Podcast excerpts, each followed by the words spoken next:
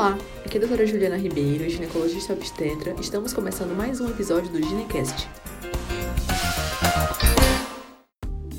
Olá pessoal, atendendo a pedidos, hoje o nosso episódio vai tratar da candidíase vulvaginal recorrente. É aquele corrimento esbranquiçado, parece com leite coalhado, que causa uma coceira e sensação de ardência na região vulvar muito intensa e costuma incomodar e atrapalhar a nossa vida pra caramba. A maioria das mulheres já teve algum episódio de candidíase e, nossa, vocês sabem, né? Muito ruim mesmo. É, pra gente dizer que a candidíase é recorrente, é, você precisa ter três ou mais episódios né, diagnosticados num episódio de um ano. E o ideal é que tenha cultura da secreção vaginal identificando né, o fungo causador da candidíase. Por quê? É, alguns outros corrimentos podem ter esses sintomas de coceira e ardência, ou às vezes você tem esses sintomas e não tem corrimento e acaba sendo confundido com candidíase e o tratamento é completamente diferente. Então a cultura é, é fundamental. É, a principal causa da recorrência, né, quando a gente tem um reservatório vaginal persistente, né, ou a gente acaba se reinfectando pela cândida, a mesma cepa ou uma, uma cepa diferente do fungo. É, mais ou menos 25% de todas as mulheres que têm alguma, algum episódio de candidíase na vida pode acabar evoluindo com corrimento recorrente, e a maioria é pelo fungo Candida albicans, que é o mais comum e ele é suscetível para a maioria né, do, dos tratamentos. E, de modo geral, quando a gente começa a ter esses episódios recorrentes, é, não está envolvido com aqueles fatores de risco mais clássicos. Por exemplo, ah, ficou muito tempo na piscina, ficou muito tempo com o biquíni molhado, ou é alguma paciente com diabetes, né? Nos casos de recorrência, isso não é muito, muito frequente. A gente vai lá procurar essas, esses fatores de risco e eles costumeiramente não estão presentes. E a principal causa, né, uma suspeita de por que, que essas pessoas ficam experimentando a recorrência do, do corrimento, é a presença de algumas alterações genéticas, são polimorfismos em genes relacionados ao nosso sistema imunológico inato, favorecendo uma hiperresponsividade do nosso corpo à presença do fungo. E a primeira linha de tratamento para esses casos de recorrência são as mesmas medicações que a gente usa nos episódios isolados, pois a gente observa que o fungo ele é suscetível a essas medicações.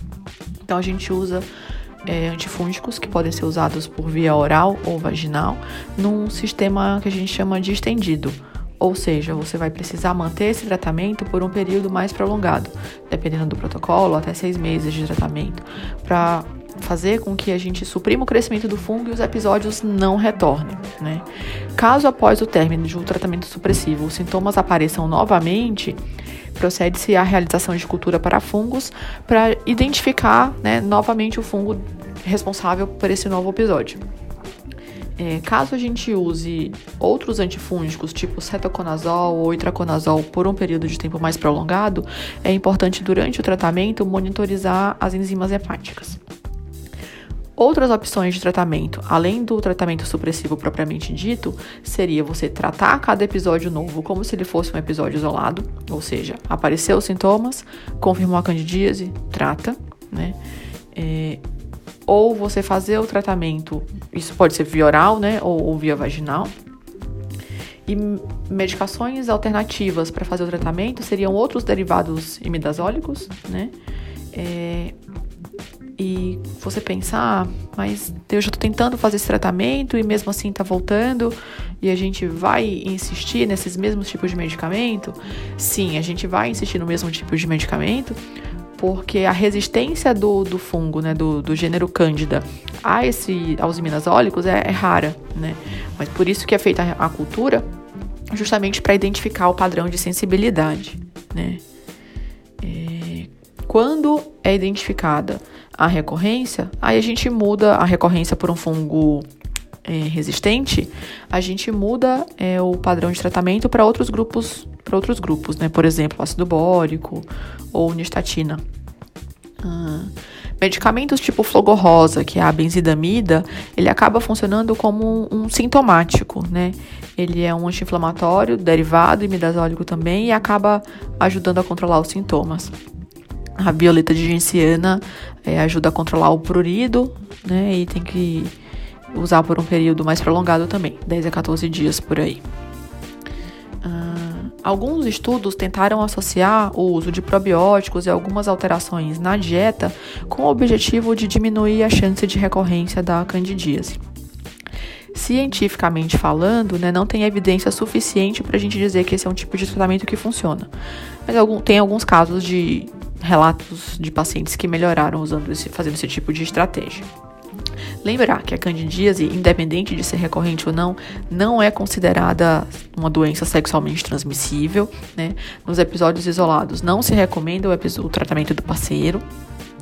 Mas em alguns casos de candidíase recorrente, o reservatório acaba sendo ali a região né, peniana, perto da glande, por isso o paciente acaba experimentando episódios de recorrência relacionados à relação sexual. Nesses casos é considerado uma boa prática fazer o tratamento do parceiro.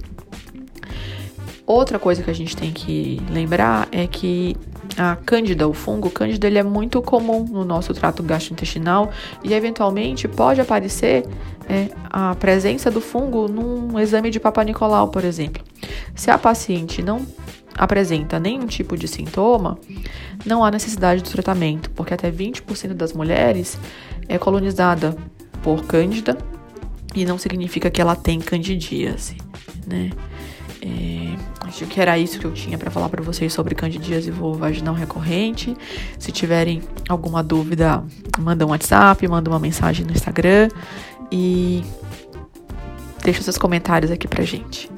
Por hoje é só, até a próxima.